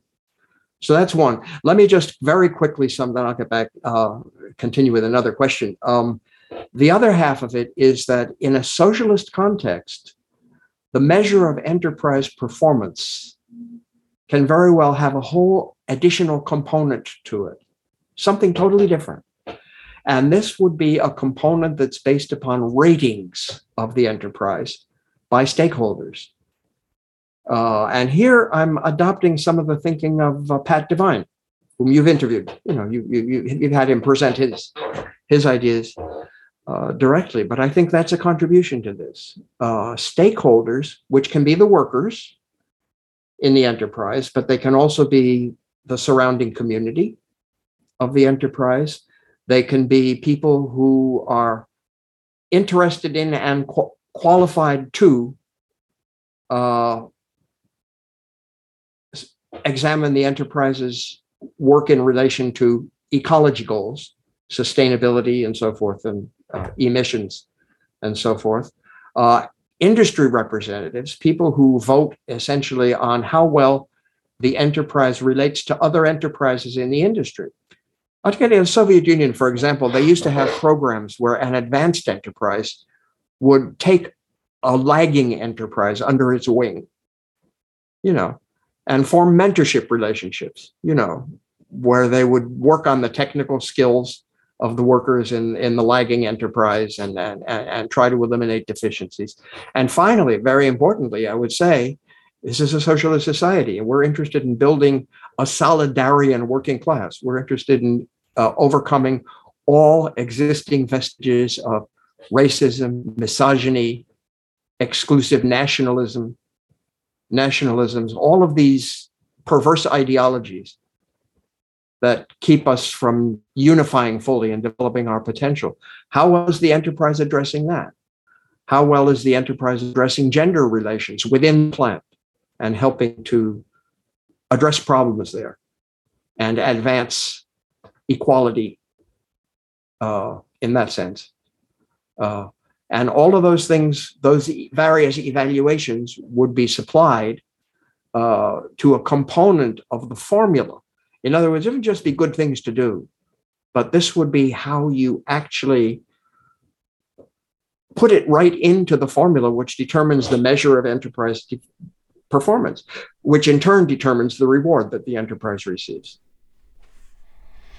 Okay, so there would be uh, the possibility of a uh, reward in terms of uh, money. so to speak. De well, yeah, yeah. Depending on um, on basic performance and uh, social indicators, I think you you you uh, you call that. Not not money as such, but money as representing real income, real purchasing power. Yeah. Material a material incentive. Yeah. Absolutely. But there's money. Th there is money in your in your model, isn't it? Well, yes, in the sense that it's implicit. It, it's being assumed. I, I, I don't build uh, equations involving uh, a quantity of money, and I, I, don't worry about the velocity of circulation or, or you know issues issue issues in monetary theory. But uh, yes, I am assuming uh, that uh, for a reasonable period of time, in early stage of development of mature socialism or MDIC socialism, uh, some form of monetary unit would, would be used, uh, as monetary units were used in the planned economies of Eastern Europe and the Soviet Union, or we could speak of uh, uh, the currencies in, in place in capitalist countries today. Here, there's a lot of confusion on the left. I think a lot of people on the left go immediately to a very utopian view. We should abolish money, you know. Um, I think what you want to abolish is what social relations get carried in monetary form in a capitalist society, and not necessarily even abolish those, but eliminate them as the possibility arises. You know, it's one thing to say we're going to abolish something, it is stroke you know, and it's another thing to say we've reached a level of development where this can now now be attenuated or these aspects of money can wither away. But Marx was very clear on this. He said money is one of the last forms of coercion. You know, and in order to eliminate it, development through a lower phase of communism is necessary, you know, before that ultimate coercion of human beings by by other human beings in the sense of their circumstances surrounding, like a monetary constraint on consumption, the connection between labor and income. You know, you can say, let's just get rid of it right now. Let's just let's just throw it away. Uh, but if the foundations have not been laid for that, if the prerequisites have not been established, uh, the results could be disastrous and would take you farther away from the goal of reaching a society where those constraints on human activity, including labor, as it would no longer be binding constraints, increasingly wither away, become attenuate. We will uh, get there, I guess, um, in in more or less one of the last uh, uh, questions, which will be on, on transition. But before that, I would very much be interested in your opinion on markets because I think you uh, have a distinction, or not I think, but I know you have a distinction between a core sector and something that you call, I think, the informal sector. And I never really got my, my head around that. And it really reminded me of, of the, I think, the, the, the Chinese dual track system, the experiments around that, because I had had a, a very interesting guest uh, on, Isabella M. Weber, who wrote about how China escaped shock therapy. And um, uh, how they did it was through forms of cautious experimentation with something they called the dual track system. And I felt very much reminded of, of these experiments when I read about this distinction between a core sector and a sector that is uh, forming around that um, within your model, which uh, will, uh, at least it sounded to me, Bill will be some form of mild market socialism like sector. But i think you would disagree with that but i would certainly be interested in in your opinion. Maybe you could explain to us what the core sector is and what the informal sector is and how both relate to markets. Okay. Well the, the core sector is the MDIC economy, you know, multi-level democratic iterative coordination. Uh, and it's not a market economy, you know. Uh, prices are uh, planned. Now they may be planned with lots of local input, but they are eventually centrally planned. They're uh, the central component within MDIC uh, is constantly forming and perfecting uh, a system of prices which takes a regular account of the natural environment, the future, uh, the actual social nature of the productive resources which shape rates of return. It, it, it, it's it's hard to to to explain without presuming some economics, you know, uh, in in the audience and here we have no presumptions. We have a whole varied audience, people listening. Uh, but um, the connection between profit rates and prices, you know, and the whole price structure depends intimately upon that. And the idea that uh, a general rate of return needs to form, which also I believe is true of an MDIC economy. But I'm digressing. Let me let me get let me come try to stick on onto your question. That's the the MDIC economy. It is not a market economy, so it's not a model of market socialism, uh, and neither is it simply a state central planned economy. This is important uh, because in the non-socialist literature and anti-socialist literature, socialism and state enterprise are are are equated. They're practically mean the same thing. You know that when you talk about socialism, what you mean is the government will make all the decisions and will decide everything. And we're not talking about government. To have an M- MDIC economy, it would have to be within what you could call the state sector. It's it's it's it's it, it is governmental, but governmental itself does not define it. It's not. Uh, there are plenty. There would be plenty of state enterprises that are not part of the multi-level democratic iterative coordination system. It's a real discipline.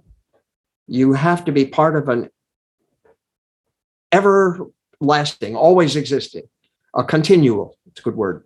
I meant I should have used a system of iterative coordination, a system of up down and not just talking to each other all the time, but regular stages of uh, perfection of plans, which are to be implemented in the near future, just while you are already implementing the exist- existing ones.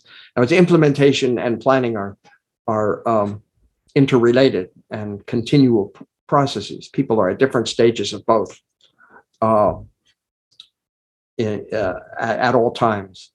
Okay, that's that's the the multi-level planning system, and uh, it has a distinct and necessary central component to it.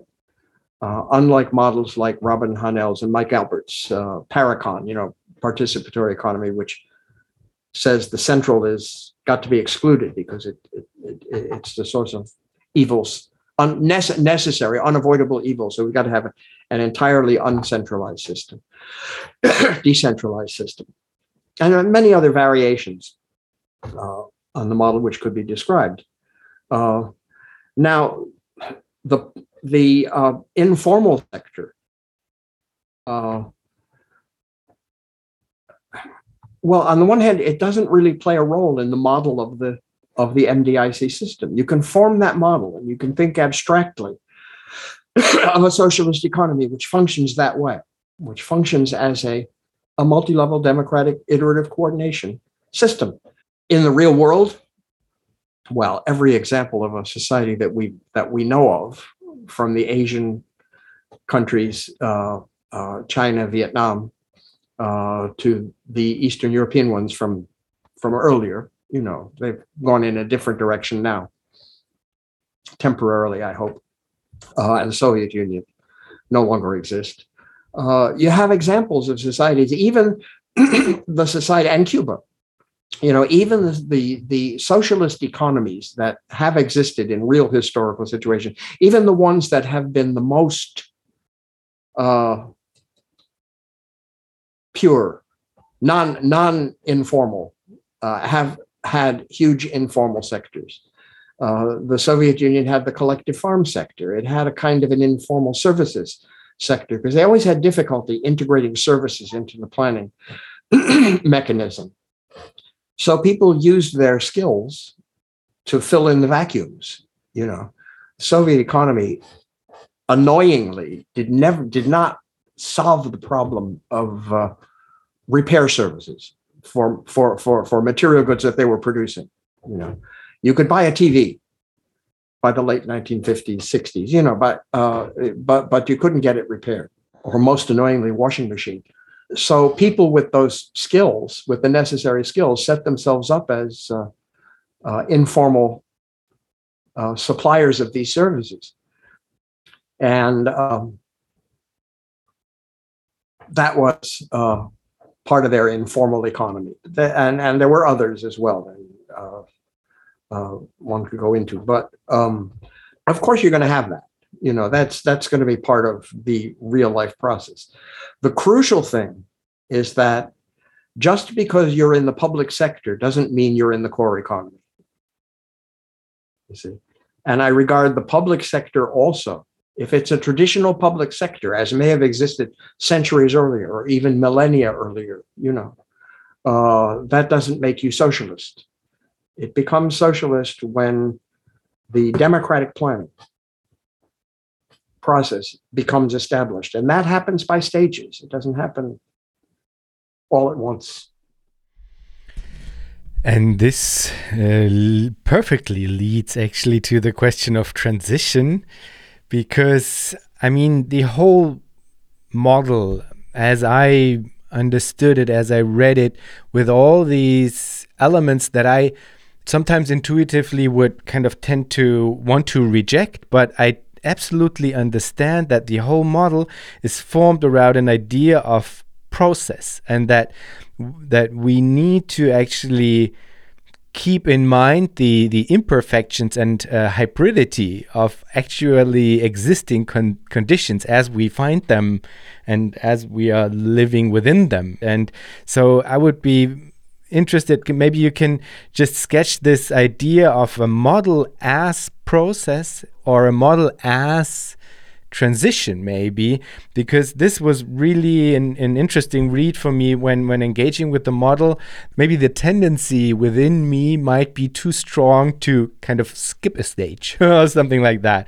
And you would maybe argue if i would lay out my ideas in terms of okay there should not be any form of wage labor relation or any connection between labor and pay and stuff like that. And you would possibly uh, answer me, well, Jan, this is. Uh, this is not the world we're living in right now. You you should keep in mind that people are uh, socialized uh, within this uh, forms of relations, and we should consider that when developing our models. And I I can absolutely see that you do consider this. So, what maybe to make it into a question, how do how would we go about uh, this idea of transition like in the in the sense of how could we transition to a uh, multi-level democratic iterative coordination? And how how do you think about the transition within the model and the maturing within the model? Because this uh, this seemed to be something that is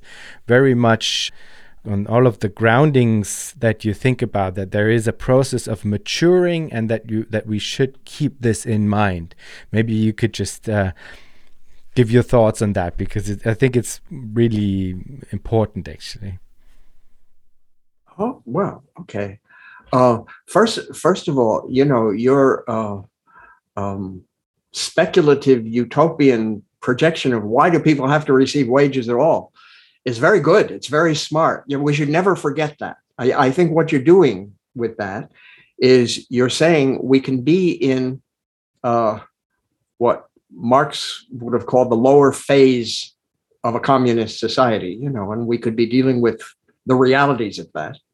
And the fact that uh, the higher phase cannot be just jumped into immediately. You know, we can't immediately go to uh, what later on we started to call full communism you know?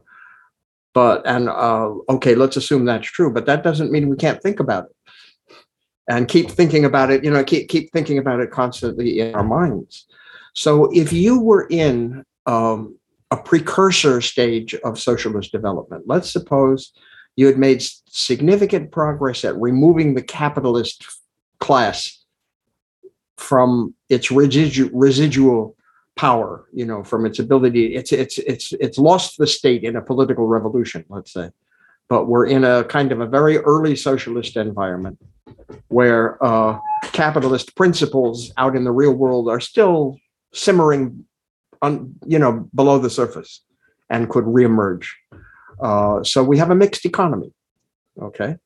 Uh, or china we have we have a strong state sector. We have a, a social we have a socialist um, mandate at some level. You know, at least socialist in the sense of an a, a understood uh, uh, politically supplied central uh,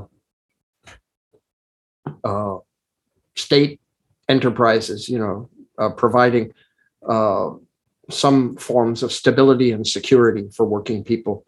Uh, but we also have a spontaneous market system. Uh, and we don't stamp it out. Our goal isn't to stamp that out any more than in the Soviet Union. They want to stamp out the uh, the, re- the the television repair guy, you know, uh, who plays a very important role.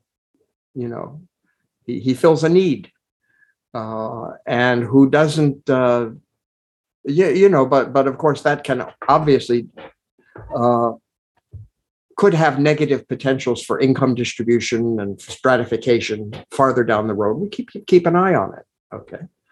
Uh, so there we have our, our, our informal economy. And what we're trying to do is through stages, gradually building up to the point where rather than allowing a private market sector to coalesce into a small capitalist sector and then a not so small capitalist sector and recreate class divisions uh, of the sort which could undermine the material base for our political project overall. You know, it could it could overturn us. We don't want that. Uh, but we also understand that by trying to stamp them out at a stage before we have a, the kind of flexible and systematic and sophisticated planning mechanism of what I I'll use my term MDIC kind, you know, that could uh, uh, absorb them. What we want to do is we want to create the conditions where uh, those kinds of spontaneous entities with their negative potentials increasingly can cease to exist because we have the opportunity to create alternatives to them. Um, and that means creating a really good, well functioning, flexible MDIC system. So, one of the things that we can do eh, politically is attempt to support that MDI system uh, in the context of a precursor economy, not, not now thinking about an MDIC, not, not thinking about the MDIC model as being um, dominant, you know, but thinking of it as just something we're attempting to start to build. And this, there are many tricky problems here, most of which I assume I have never even thought through, or we haven't even begun, you know, to think about this stuff. But uh, you can't set up an MDIC system on a tiny little scale. You can't create a tiny little pilot project within a state sector. You know, the state sector and its overall characteristics, it's got some stabilizing and uh, characteristics to it. It's it, it uh, and probably also some even some some economic advantages. It has uh, economies of scale, you know, that you can draw upon for society as a whole. But it also creates huge bureaucracies, uh, which have their own little centers of power that begin to develop, and it creates bad politics internally within it. it um, this is part of what what we're dealing with, and I would love to be able to say, well, we could just develop a tiny little socialist planning sector, democratic planning, you know, in this environment, uh, and and it would gradually grow. So I came up with an idea a few years ago, totally controversial, and many people hate it, but that's okay. Um, that you could actually have a bicameral legislature.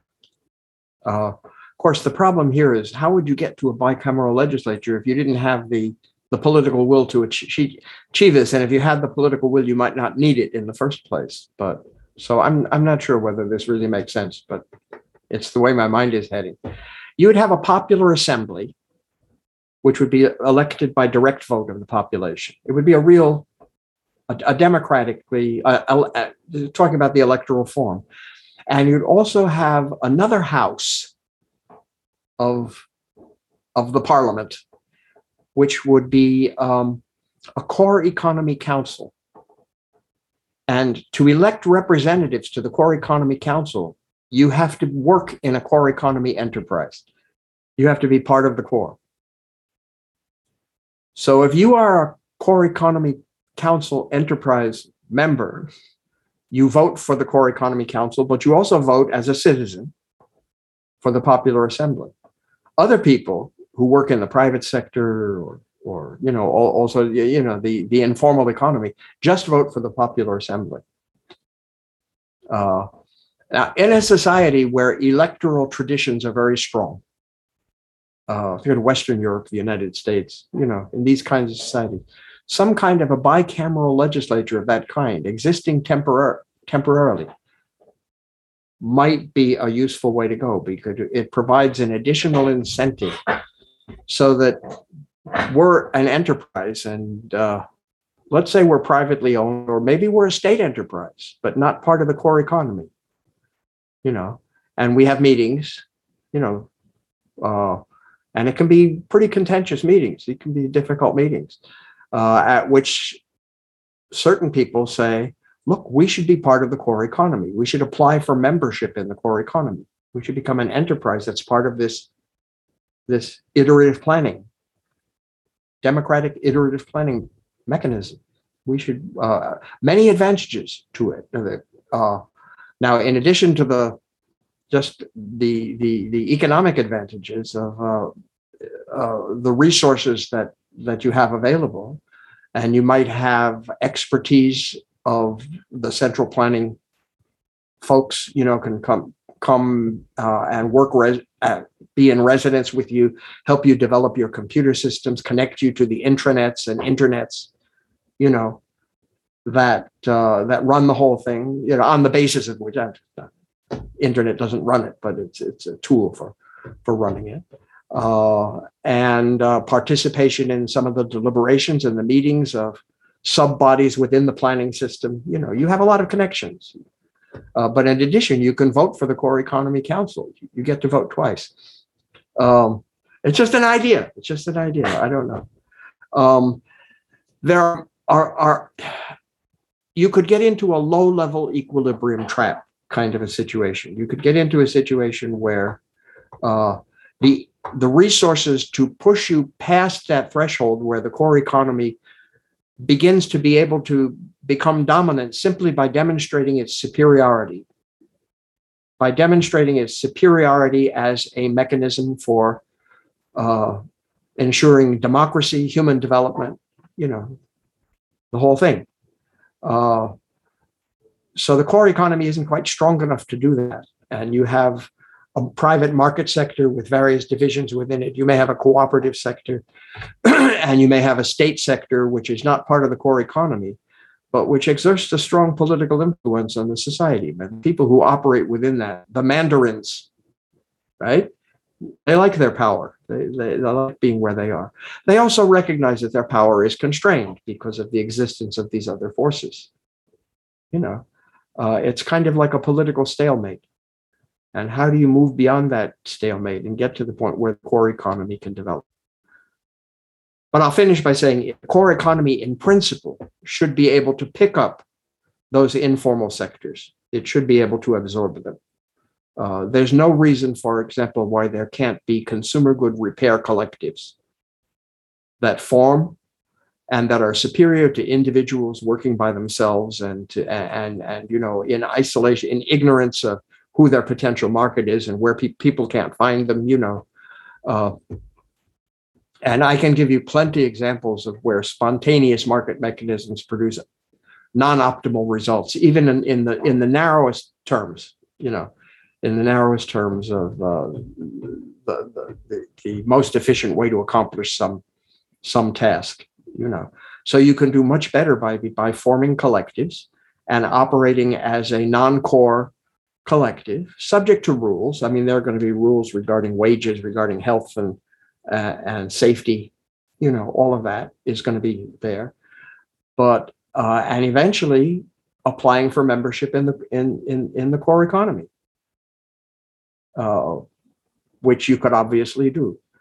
And there's no reason why the MDI system couldn't incorporate uh, everything that we now think of as agriculture, services, and so forth and so on. There's one more issue which I could which I could talk about, but I won't. I'll stop, and that's entrepreneurial labor. What do what do we do about entrepreneurs and innovation? But maybe maybe we'll do it another time. well, I mean, we already covered a lot of ground. And before we finish up, I just wanted to uh, give you the, the possibility and also simply hear about it. Uh, I mean, the, the, the science and society special issues on, on envisioning socialism, they have been such an important driver of the debate. Yes, I could see the new issue. Nice, very nice. I mean, the audience won't be able to see it, but I know uh, it's out right now in April. So go and get it. I mean, they have been such a such a huge uh, uh driver and important driver of the debate. And uh, I mean, not everybody will know about the project. So, could you maybe explain what envisioning socialism is to our audience and maybe also give an idea of uh, what it meant to try to push this debate all over these I mean, now 30 years, and also specifically uh, during a period which was termed the, the end of history, quote unquote. I mean, the, the first issue came out in 1992. This this was peak end of history. so so yeah. Well, uh, not too much I can say. People should uh, go to the Science and Society website, uh, which is just Science and Society, A A N D, D, all one word, dot com and there's a link for Guilford Press, which is our publisher, where, where you can uh, order the issue or subscribe to the journal. I'd love to have you do that. First, I need to uh, clarify some things. The journal Science and Society does not necessarily endorse, people have different views on it. You know, obviously, everyone uh, at Science and Society thinks it's a worthwhile project. Uh, but there's a variety of uh, different positions and takes on it. And among the participants in a particular issue, this is the fourth issue in the project um, that I'm I'm personally looking at. I'm sorry I can't show it to the listeners uh, to this uh, uh, podcast, but uh, uh, authors range from uh, a major Chinese contributor, Enfu Cheng, Pat Devine, Robin Hahnel. Their names have been mentioned before as being people who have participated in previous Science and Society special issues, but a number of other, I won't name everybody who's here. Uh, uh, the guest editors of this issue are Al Campbell and myself.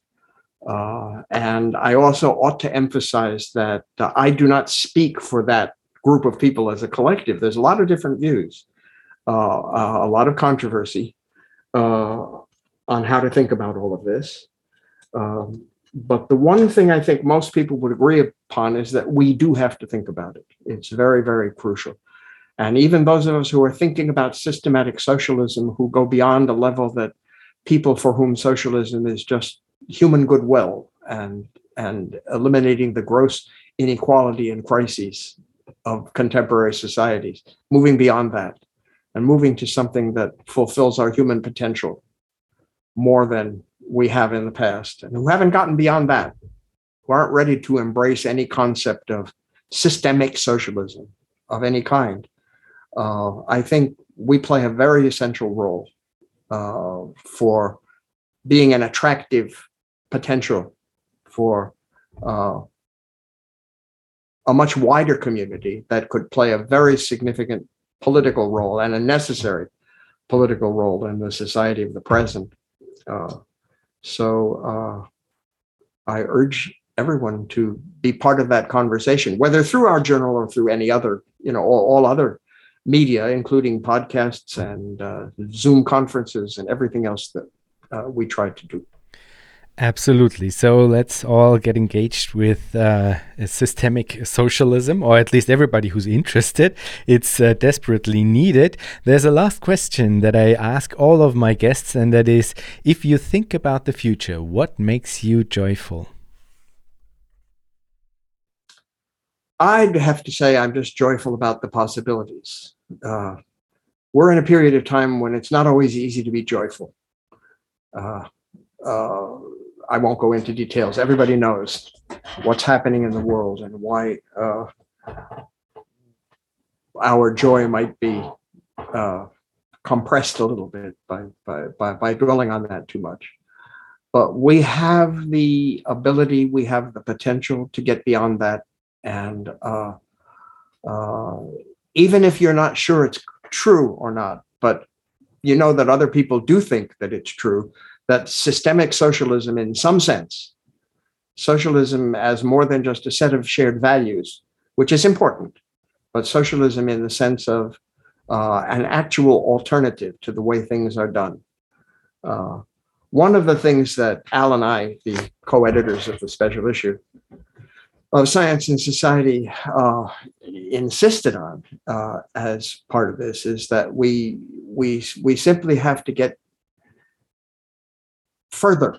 I won't say beyond, I'll say further than uh, the level of thinking which says, why don't we just all treat ourselves well? Why don't we just apply the golden rule?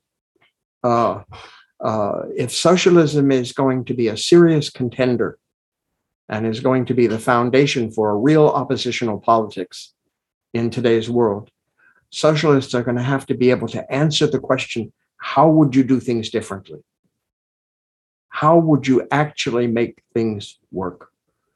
And I think an awful lot of people, be honest with yourself, maybe you're in that category, will say, We love the values that are projected. Otherwise, we wouldn't be listening to this podcast. You know, we love you guys are you you, you have a, a good vision of humanity in place, but do you really know how to get things done?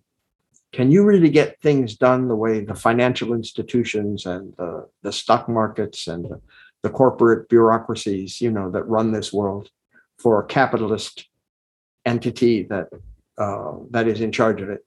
Uh, can you can can you accomplish that? What they do, let alone do it better than they do it. Uh, and if you think honestly, you may say, "Well, I'm not sure I have an answer to that." Well, that's what we're looking for. We're looking for answers to those questions, and we won't find them all at once. We won't find some grand, magnificent answer, which answers every aspect of every question. Won't happen. It'll be by process uh, and people will be entering into that with partial solutions, which we can't even imagine what they are right now. We, we don't know because that's the democratic part of the total picture. You know, we need those inputs, even though we don't yet know what they are, because they will help us to form continuing, not complete answers, but continuing answers to the questions of how we can get on with uh, developing everything that human beings are capable of being. And that's that's in simple terms what the project is all about. Awesome. David, thank you so much for taking the time and being part of Future Histories. All right. So long.